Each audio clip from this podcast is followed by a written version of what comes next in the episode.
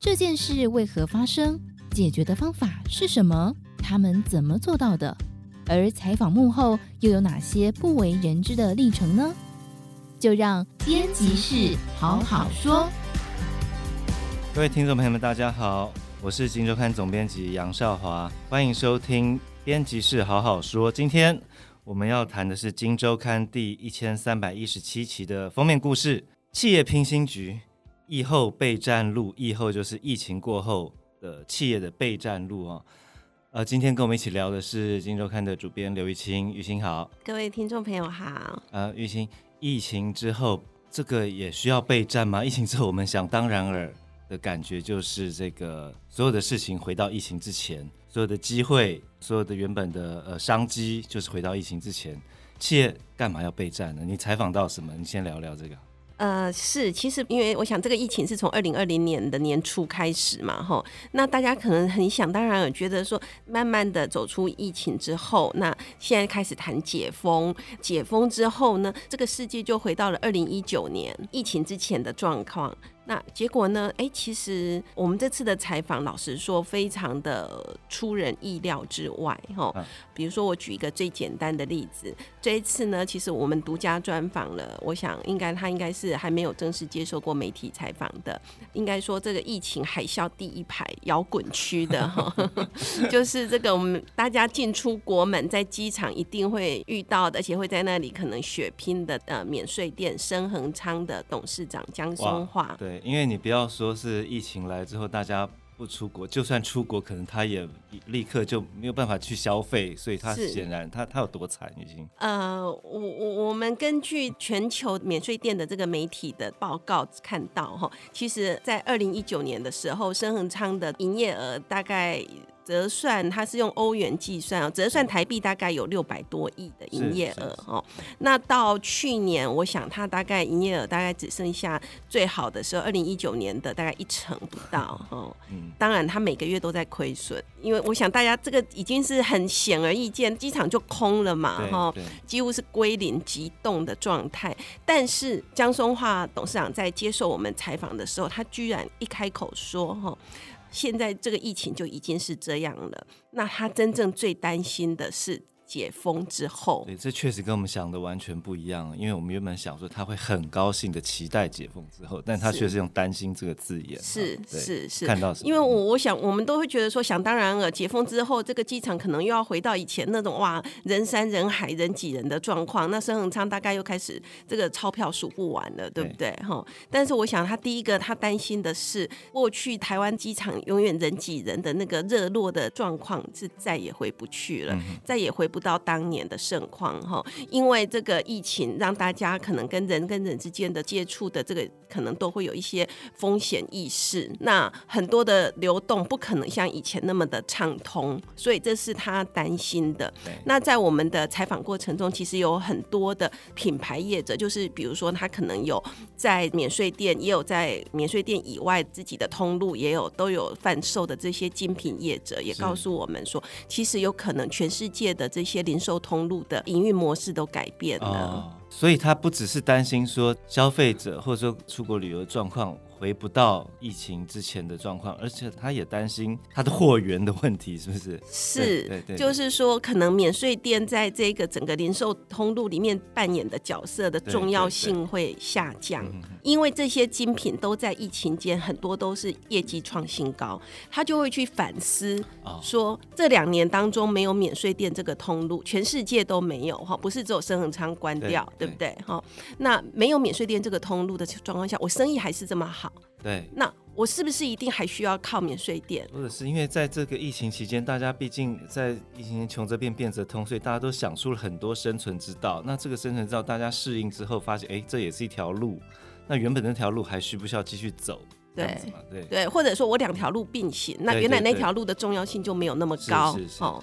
对，那很多的思维都在呃，我想企业的这个脑袋，尤其是领领导人的脑袋里面一直在翻转哈。那换句话说，这个疫情之后，很多事情都回不去了。对对，那他有没有怎么办呢？他现在有什么做法吗？他当然是非常紧张、非常忧虑哈，跟我们想象的说，坐在家里坐享解封之后的商机的钞票哈，其实是完全不一样的哈。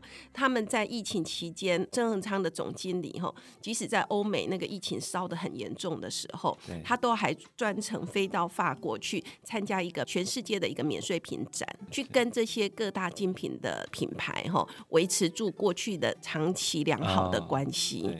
哦，就是怕担心你之前刚提到那个状况，就是这些精品业者觉得，哎，你不是那么重要了，是，所以他这一回必须要御驾亲征，没错，亲自去。会面三分情这样子啊，是是是，然后他们自己呢，在即使在这两年哦，其实真的是亏损连连的情况下哦，可是他们都还花钱继续砸钱继续的做员工训练，甚至于他们还想成立一个基金会，专门就来做这个员工训练的基金会哦。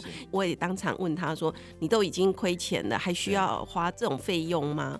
那他就说：“我如果现在不做，我解封之后我就更没有竞争力了。”哦，他是非常笃定的看着我这样说哈。那我想有不止升恒昌，其实有很多的企业哈，在我们这一次的采访过程中，这些老板哦，他们其实都在这两年里面蹲马步练功哦，因为他们知道一旦解封之后，又是另外一个竞赛的开始。你如果这时候不努力、不蹲马步，你真的重新起跑之后，你就完蛋了。是。像我们刚刚谈到的是海啸第一排摇滚区首当其冲的深恒昌嘛，那我想餐饮业者在疫情期间，就算不是摇滚区，不是第一排，我看前三排也差不多了。我看这次我们也访到了这个也很难得访到瓦城的这个许成义嘛，那他有没有谈到这方面的东西？是，其实当然，呃，瓦城又是另外一个故事哈。我真的觉得每一家企业在疫情中真的是故事说不完、讲不尽哈。那瓦城的状况是这样，我想餐饮业都要立刻变身做外带，这个已经是众所皆知，大家都感受到了哈。但是每一种不同的餐饮又有它的难度哈。瓦城的难度是第一个，我想大家可能大部分人都吃过瓦城的泰国菜。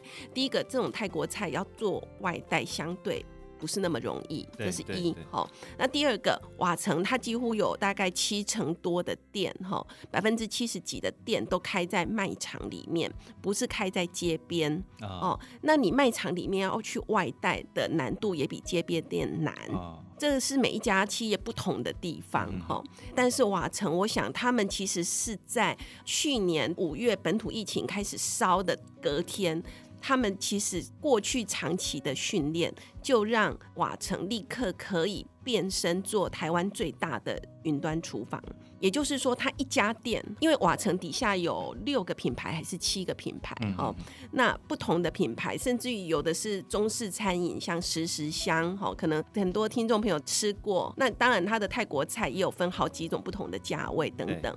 但是呢，它一家店可以同时出七种品牌的产品啊，哦，同一个厨房。本来是同样，比如说我是瓦城的厨师，我只做泰国菜的，我只做瓦城的菜单上的菜。可是，在疫情呃我们禁止内用的隔天，他们就可以同样这个厨房端出所有七种品牌的外带。哦，我印象中我也订过，好像不管你是要订哪一个品牌，都要同一个店去拿。对对对，老实讲，这背后我们看到的是结论哈，但是这个背后的如何在二十四小时内去把它翻转过来，这背后的 know how 背后。后的美感，还是我想对他们来讲是可能是背后的血泪史哦。对，那到了现在哈，现在疫情已经慢慢平缓了哈，可是呢，他们真的要正式成立一个云端厨房品牌。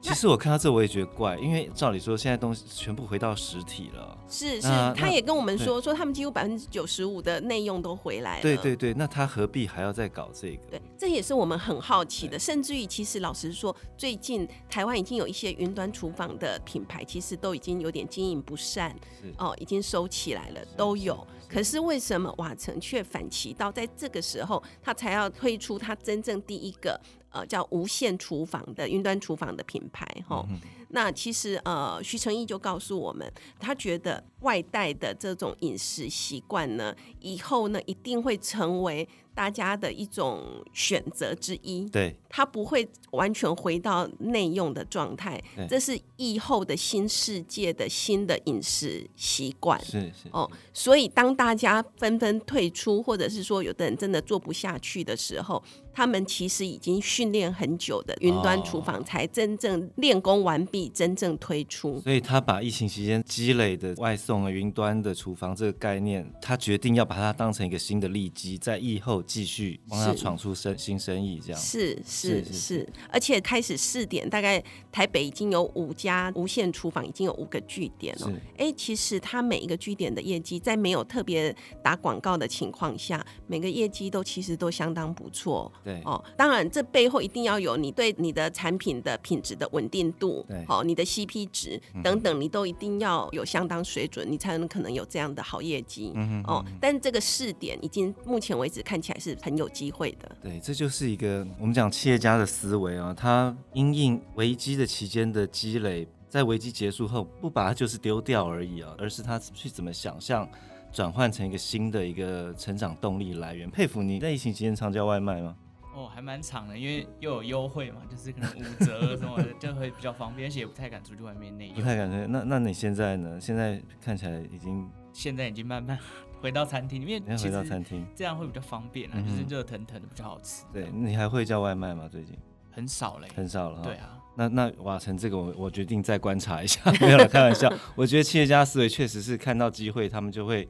把自己手中的利基拿出来，好好的运用。其实，我们说，在这次采访的过程中，其实我们发现，整个的疫后的世界，真的不能是把疫情之前复制贴上而已哦。看每个企业家都有不同的思考。其实我也好奇，比如说像某某这个在疫疫情期间非常夯的一个企业，他们现在的情况又是如何？运行？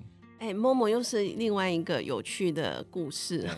其实我想，Momo 的我应该这样说，我们办公室里面其实有不同的同事对 Momo 有不同角度的观察。哈，那呃，之前其实 Momo 的股价一路很快的上去的时候，哈，那其实我们投资组的同事呢，其实很多人哦，就是当然是高度关注这一家。我想整个资本市场都都很关注这一家。我们自己也写过封面故事。没错，没错，哈。那我们写的时候才三百多块，后来他就 一路拉到。两千一百块，我们都不断的在办公室饿完。金周刊读者有福了，只能这样讲。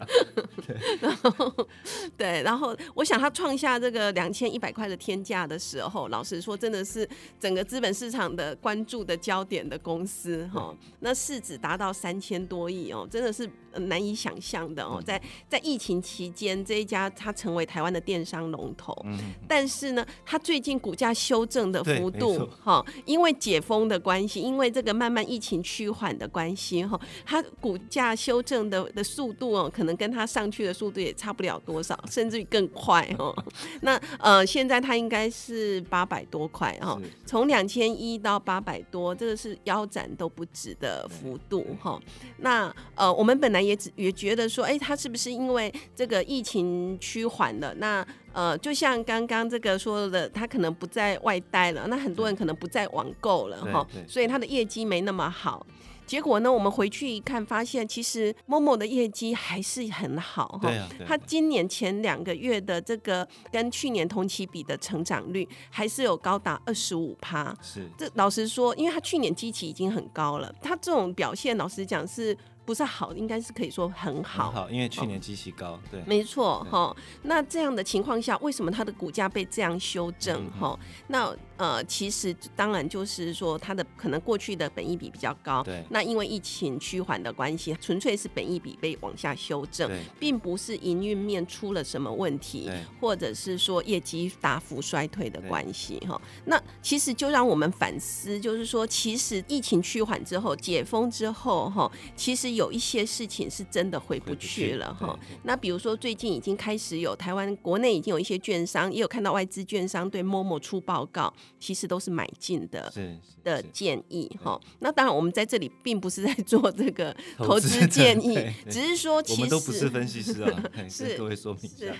但是呢，其实从这里看得出来，就是说这个疫情其实改变了很多的消费习惯。那将来可能长期网购都是一个零售通路上面的一个重要的通路，哈，它是一个强而有力的竞争者。它的竞争争对手可能是实体通路里面的全联，可能是实体通路里面的大润发等等，哈，重要的通路。所以它已经是大家的消费上面的一个选项之一。这样的现象不会因为疫情趋缓而改变，哦，所以它的业绩一样好。这个其实都有点超乎我们过去对解封之后、疫情趋缓之后的想象，哈。这个世界已经真的是不一样，来到一个全新的世界。二零二二、二零二三不是二零一九，对，哦，那大家要有新的观点跟想法，哈。所有的受贿跟受害也不也不会是大家想的猪羊变色的很简单的一个逻辑的翻转而已啊。在这样的一个世界里，你的思考，或者说你的投资，甚至你会看到企业家怎么去应对，对你自己有什么启发？我想都可以在这一期第一千三百一十七期的《金周刊》的封面故事《企业平行局以后备战路》找到一些的答案。那也希望有兴趣的听众朋友们可以多多的参考。那以上就是这个礼拜我们的节目，谢谢大家啊，再见，拜拜。